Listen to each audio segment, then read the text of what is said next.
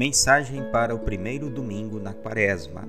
E os textos bíblicos usados são Salmo 91, Deuteronômio 26, 1 a 11, Romanos 10, 8 a 13 e Lucas 4, 1 a 13. E o tema para esta mensagem é Meu Poderoso Herói.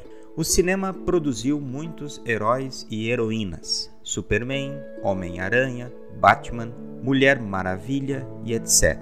Eles existem para combater o mal. Na Bíblia, o Golias era o herói dos filisteus. No capítulo 11 da carta aos Hebreus, temos uma lista enorme dos heróis da fé. Esses, os heróis da fé, existem por causa do nosso herói poderoso, Jesus. Jesus estava apresentado e devidamente preparado para iniciar o seu ministério. E já começou com um grande desafio, a tentação do diabo, como nos conta Lucas 4, 1 a 13. O Espírito Santo levou Jesus para o deserto e lá ficou durante 40 dias, sendo o tempo todo tentado pelo diabo. Toda a batalha de Jesus foi contra o diabo. Assim, o encontro entre os dois era inevitável. E Deus Pai decidiu que seria logo no início do trabalho de Jesus. O verbo que descreve a ação do tentador significa tentar por a prova. Pelo contexto, entendemos que o sentido é maligno, revelando uma ideia sombria. O nome diabo é um adjetivo usado como substantivo e significa o caluniador, o adversário. Ele é um anjo caído, o autor do pecado, a cabeça do reino infernal, sempre oposto a Deus, dedicado à destruição eterna do ser humano. O diabo existe. A Bíblia nos revela sua existência, sua casa, seu trabalho e seu desejo. Se ele não existe, toda a Bíblia é falsa. O diabo sabia muitas coisas sobre Jesus. Como espectador invisível, viu o batismo de Jesus no Jordão. Tinha certeza que Jesus era o Messias, que acabaria com ele e suas obras. Por isso, desejava acabar com Jesus. Já tinha conquistado o primeiro Adão e começou a trabalhar para conquistar o segundo, antes mesmo de Jesus começar o seu trabalho. O diabo usou as suas artimanhas. Deus permitiu que trabalhasse, sem desamparar seu amado filho. E temos as três tentações reveladas. Se você é o filho de Deus, transforme pedra em pão. Ao que Jesus respondeu: A pessoa não vive só de pão, mas de cada palavra de Deus. O diabo, visivelmente, fala com Jesus. Jesus sabe com quem estava lidando. O diabo, exatamente como fez com Adão e Eva. E no livro de Jó, começou levantando dúvida. O diabo queria que Jesus provasse que ele é o filho de Deus. O diabo colocou em dúvida que Jesus é o filho querido do Pai. Jesus podia fazer um milagre, mas acima disso era fundamental obedecer ao Pai. A prova final de que Jesus é o Messias se deu na cruz para o perdão dos pecados. Na resposta de Jesus, percebemos a sua total confiança ao Pai. Está escrito na palavra. Aquele que é a palavra volta-se para a palavra. Cita a palavra, a espada do Espírito. A palavra que derrota o diabo, a palavra que acompanhou o povo de Deus em todo o tempo. Ao citar essa palavra de confiança em Deus, Jesus prova que era de fato o Filho. Jesus veio para derrotar o diabo e mostra como vencê-lo com a palavra. Satisfação não é somente com pão, mas com a palavra, com a confiança em Deus que nada nos faltará. Jesus venceu o diabo como homem, com confiança em Deus e em Sua palavra. Eu te dou todos os reinos da terra, poder e glória, se me adorarem. Um império governado pelo diabo, que ele roubou, por isso mente quando diz que lhe foi dado. Ele é ousado e petulante ao colocar uma condição: se você me adorar, como se adora a Deus. É o diabo querendo fazer de Jesus o Messias rei e não Deus. No lugar de uma longa e amarga viagem para enfim sentar no trono, um pequeno ato executado por Jesus e a coroa seria dele. No lugar do cálice amargo, um simples ato de reverência. Assim como comprou Adão e Eva, serão como deuses. Como comprou Judas com 30 moedas de prata, o diabo queria comprar Jesus. O diabo, com suas ofertas, trabalha ainda hoje. Ao que Jesus respondeu: Está escrito: Você deve adorar e servir somente a Deus. Eis o primeiro, principal e básico mandamento.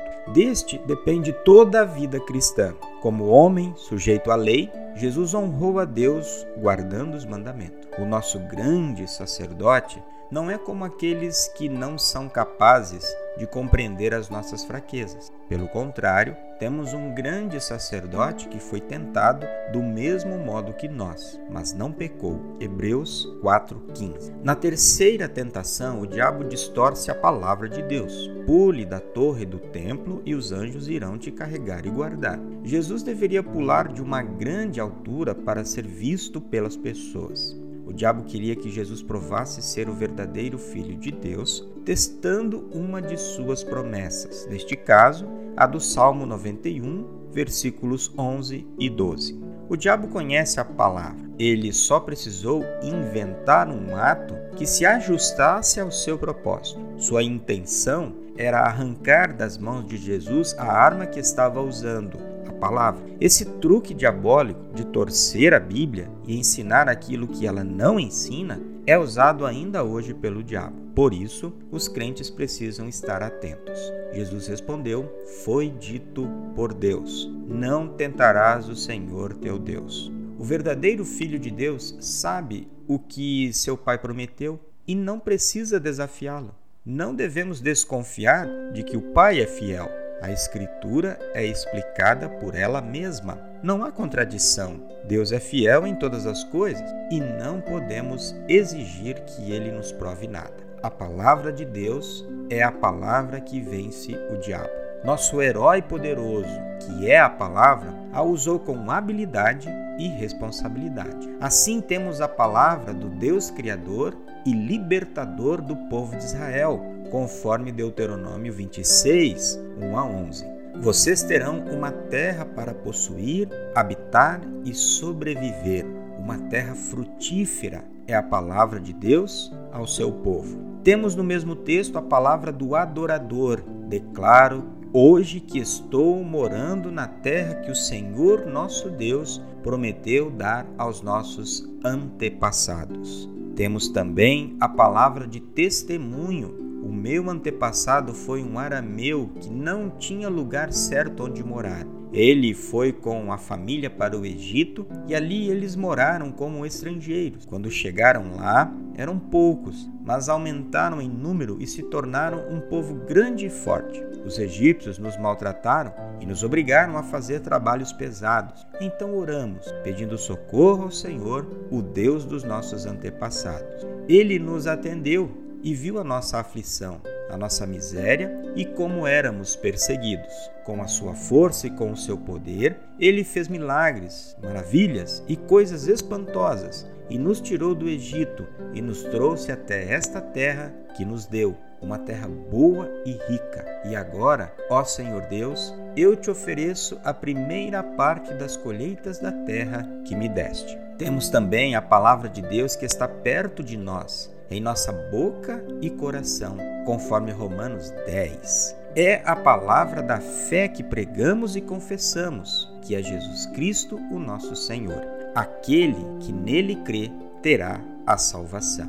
Diante de tanto insucesso com Jesus, não restou outra coisa ao diabo a não ser ir embora. Só que o diabo se retirou até outro momento propício. Ele não desistiu de tirar Jesus de seu caminho como o Salvador da humanidade, e em ocasiões oportunas usou Pedro, as multidões e tantos outros, mas sempre sem sucesso, porque Jesus é a palavra e a usou o tempo todo em sua luta contra o seu adversário. Tem uma frase de um teólogo que diz: Satanás continua seus esforços para tornar o pecado menos ofensivo, o céu menos atraente, o inferno menos horrível e o evangelho menos urgente. Fiquemos atentos, fiquemos na e com a palavra, que nos dá a vitória sobre o diabo, o mundo, o pecado e a morte. Jesus Cristo é a palavra da vida. Jesus é o nosso herói poderoso que nos dá a vitória. Por isso, podemos agradecer com o apóstolo Paulo em 1 Coríntios 15, 57.